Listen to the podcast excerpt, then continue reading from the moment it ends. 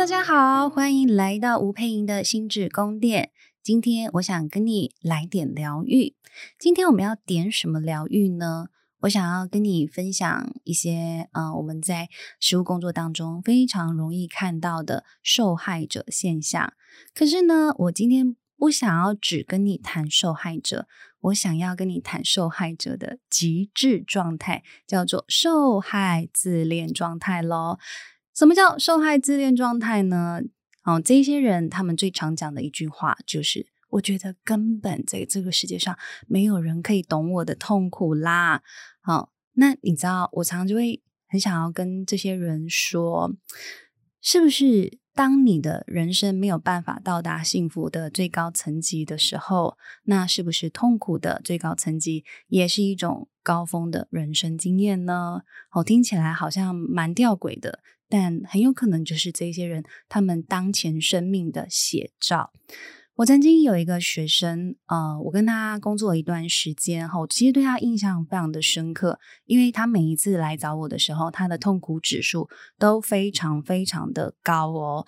然后他会描述自己就是各式各样的焦虑、忧郁、痛苦，然后各式各样的呃孤单啊、可怜的状态，然后他。说真的，以真的客观条件来说，我也真的觉得他有很多的辛苦，好，因为他自己一个人在异乡为异客，无亲无故，然后也没有依靠。然后他有时候呢，还是很需要家乡的人哦，不是有时候，是他几乎所有的时候都很需要家人给他经济上的支持。那当然，有时候他也很渴望来自家人的一个情感上的支持。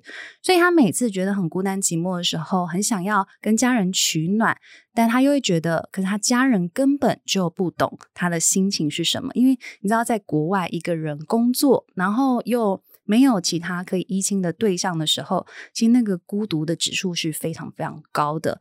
然后呢，他的家人就会觉得说：“啊，你就是。”你就好好做你的工作嘛。哦，虽然说我们常常也觉得，啊，你为什么都已经在工作了，还需要家人给一些经济上的支持呢？哦，当然家人还是偶尔会碎碎念，可是他就会觉得说，你们为什么不能好好支持我的梦想呢？你为什么不能好好的啊，呃，让我想要就是脱离我们原生家庭里头这种女性很低位阶、很低姿态的这样子的心理状态呢？为什么都不能懂呢？好，就是他会有这样的心情哈。那他其实。呢，在国外也真的生活了好长一段时间了哈。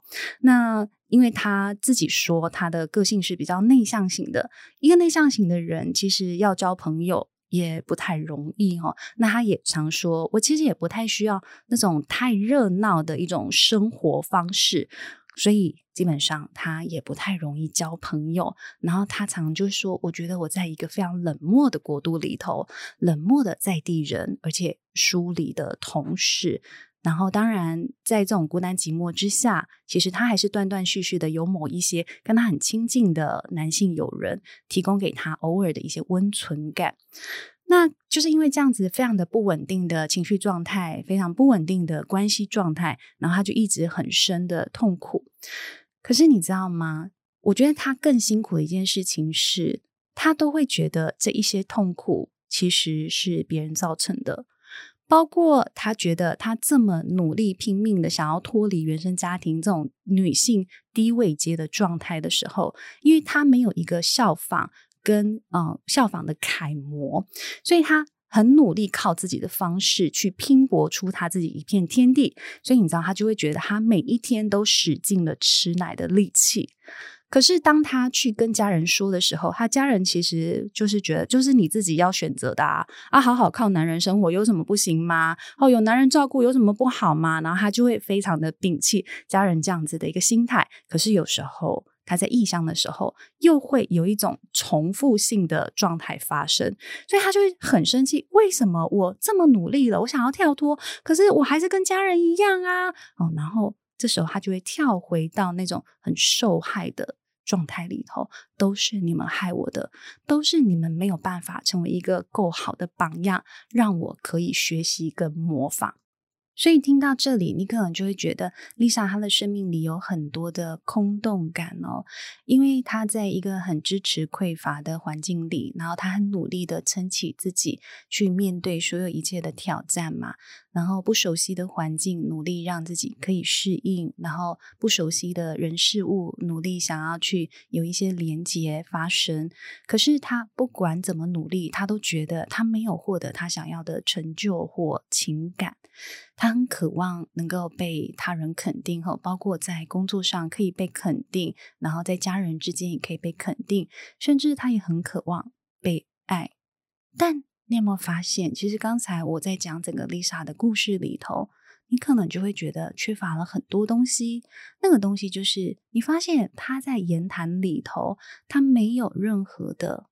appreciation，好，就是他没有任何觉得值得被欣赏的人事物在他的身边。可是你看，他是多么渴望别人给他 appreciation 呢？所以有时候你知道，当我们生命里头缺乏的东西，我们就会一直向外去要。他没有办法给周遭的人肯定跟欣赏，那试问其他人给他的，他真的收得下来吗？然后他真的看得到吗？所以我现在想要跟大家分享的，就是受害跟受害加自恋这两个东西，它的差异性又在哪里？你知道，当一个人在一个受害状态下，他其实就会陷入无止境的抱怨跟索取当中哦，因为你知道，他心里就是有一个很大的黑洞，永远都填不满。可是有没有想过，这个黑洞究竟是来自哪里呢？我常会说，黑洞状态的发生是你生命里头有强烈的失落感，那个失落感就是我没有好，或我拥有没我拥有，嗯，哎。我刚刚很想要用英文来讲，I have nothing，就是我什么都没有。好，即使你知道这些人，他们也够聪明，他们在理智上也都知道，其实别人根本不欠你什么，你的老板不欠你什么，你的同事不欠你什么。照理说，你的妈妈、你的家人也不一定欠你什么，可是你依旧会活在一种被亏欠的循环当中。所以你知道，受害者也有一些人，他会用非常愤世嫉俗、非常不甘心、非常不满足的样貌来呈现。原因是什么？原因就在于，凭什么其他人就是和和乐乐的、开开心心的、幸福快乐的样子，凭什么我一丁点都沾不上边？到底凭什么？所以你看这些话语里头背后在说的，其实是很深的一个空洞跟失落，因为我缺乏了别人心里的那种很自然而然所拥有的那种爱的感觉，好，那种连接的感觉，我其实都缺乏。就是因为他没有这些东西，所以他会一直觉得我有很多很多的不满足。所以你可以想象吗？这些人其实很容易就等在原地，等着被别人救赎，然后等着其他人来跟他道歉。即便他心里也知道这些东西很有可能我是等不到的，但也许就是。被救赎跟被道歉，才能够填满他们心中的那个黑洞的感觉。那接下来我就来说说，当一个人在受害的自恋状态呢，又是什么情况呢？我常会说，这些人很容易封自己为痛苦的王者。在痛苦的山峰上睥睨山下欢乐的人群，觉得自己格格不入呢，同时又觉得其他人的人生困境相较于自己根本就是小菜一碟。我曾经啊有过呃一个学生，他在跟我聊天的时候啊，他就会跟我讲说，他常常有很多闺蜜都会跟他抱怨一些小事。哦，当然，我相信闺蜜的小事对闺蜜本身呢，可能是很困扰的大事，然后她都会觉得很不耐烦，然后他就会常跟我说：“老师，我这样是不是脾气很不好呢？”但是我就静静的看着他，然后我就跟他说：“是不是你的人生从很小就经历了很强烈的痛苦，然后你觉得那个痛苦相较于闺蜜？”这种小事，你的痛苦根本远远的超越了他们。然后你看到他们这些小事，你就会觉得到底为什么这一点小事你也要拿出来说嘴呢？如果你真的是这种感觉，我想那应该是非常孤单的感觉。我就这样静静的回应他这一段，结果呢，他原本笑笑的脸就突然眼眶完全泛红。因为他就觉得被说中了那种很深很深的寂寞，很深很深的孤单，跟很深很深痛苦的感受。因为其实他也是从小经历那种父母离异，可是你知道，也不是平静的离异，是非常激烈的离异。甚至在这个离异的过程当中，才中学的他必须要去当父母离婚的见证人。你知道，对一个孩子来说是多么深的痛苦。可是他就是。非做不可嘛，因为他还是很爱他的家人。当他的家人有求于他的时候，他忍着痛也要去执行。所以，我们来说这个痛苦的王者状态，其实常常就会有一种你在那种痛苦的高峰上，你觉得没有人可以超越你，也因此你可能很有可能你会失去同理心，因为你痛苦太强的时候，你听不到、感受不到其他人的痛苦。甚至有可能你会一个不小心就将你的痛苦转嫁给其他人，然后你就会造成是那种就是我们说痛苦的呃移动活火山吼，就是你会痛苦肆意喷发到其他人身上去。如果你真的有这样的情况，哦，你其实真的你要问，是不是当你感受到很深的痛苦，带给你一种很强烈的自卑，因为你觉得全世界只有你是这样子的情境，好，其他人都不一样。好，其实说真，那是一种很强烈的自卑感。可是反面来说，它又会带给你一个极大的自负跟骄傲，因为你觉得没有人可以超越。哦，你是很高阶的一个痛苦王者。如果你很长时间持续性的进入这种你觉得没有人可以懂我的痛苦的状态，我真的真心建议你，你可以尝试两个步骤。如果你真的希望自己能够啊、去解放，然后去让这个。这个身心状态能够回到一个平稳的，甚至你开始可以感受多一点的正向情绪。那其实有几个我们说心智状态的转换，你就要帮自己做。那我就会建议你有以下两个步骤。第一件事情呢，我想请你摘下你的痛苦的王冠。好，当你呢走向极致，你就会在痛苦当中更钻牛角尖。好，这种更钻牛角尖是什么概念呢？是当有人在跟你交谈的时候，好，你就会去挑剔跟否定这一些支持你的人。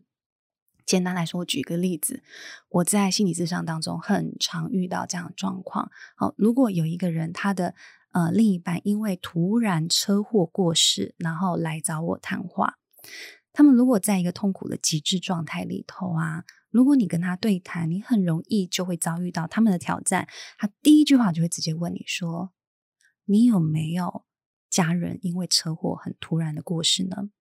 那当然，大部分情况，我们心理智商是怎么可能经历人生百态的痛苦呢？好，当然不可能嘛。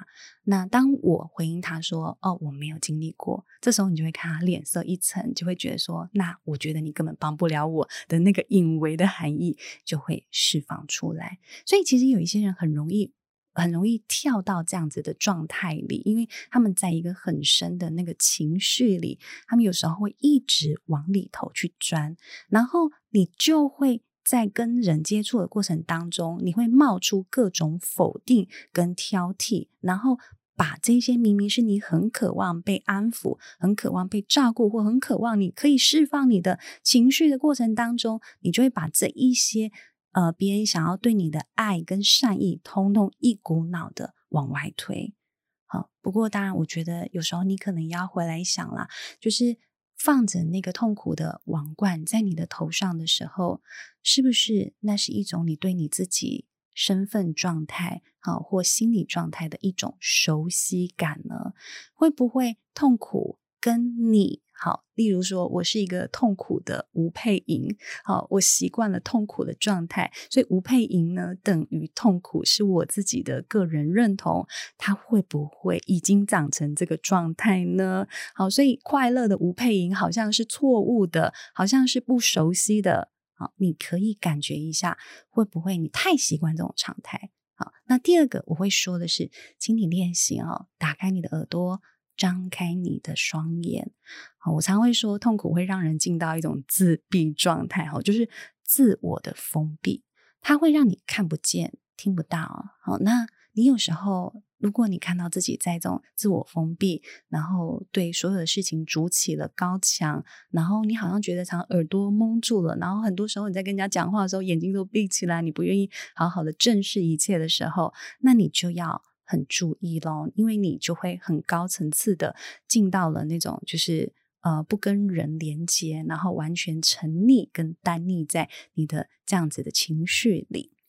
当你进到这个情绪状态的时候呢，也许你就提醒自己的是：哎，Hello，你可不可以落个地呀、啊？脚踏实地一下嘛，你好好的去接触，好去连接，好，包括你可以。练习将你的意识转移到大自然，好，或者你可以练习去看向其他人，感受除了你自己，好，你看，你自恋的人都只看自己嘛，好，除了你自身之外的环境跟其他人，那就会能够帮助你重新再有更多的刺激进来，哈，就是那个刺激呢，就会摇晃你自己。本身的身心状态，好，例如你大口的吸一口空气，你就发现哦，原来今天空气是这个味道，好好的去感受。那感受新的刺激进来了之后，你原本的那个状态就有机会被充电，有机会被重新的整理，好，然后你就不会一直强烈的单逆，也就不会强化你自身的痛苦了。所以说到这边，亲爱的大家。好，在那一座山上真的是孤单又高冷。我知道，好，我觉得一直待在那个山上其实是很难受的，但也有可能在那个难受里头，你又为自己长出了某一些安全跟熟悉的感觉。那也许你真的就要问问自己：Hello，你准备好要下山了吗？好啊，我想这就是在今天 Podcast 里头，我想要跟大家分享的主题。没有人可以懂我的痛苦。好，这一句话，如果你常常说，你就要小心，你可能处于受害的自恋状态喽。听到这里，如果你想要让你自己的身心状态有一些调整跟改变，我们在爱心里呢，二月份会开启了一系列的心想事成工作坊哦，非常适合在二零二二年的一初始。来帮自己许下一些你想要在今年度完成的愿望，包括很有可能你想要完胜爱情啦，很有可能你想要金钱丰盛，或者是你想要在事业上步步高升哈，都欢迎你们可以透过心理学的系统性探索，帮助自己移除恐惧与怀疑，达成你的梦想。那在我们 Podcast 下方的说明栏，你可以得到完整的资讯。再一次谢谢你的收听，如果你喜欢我的 Podcast，欢迎你。可以留言分享或帮我们打上五星好评喽！我们下次见喽，拜拜。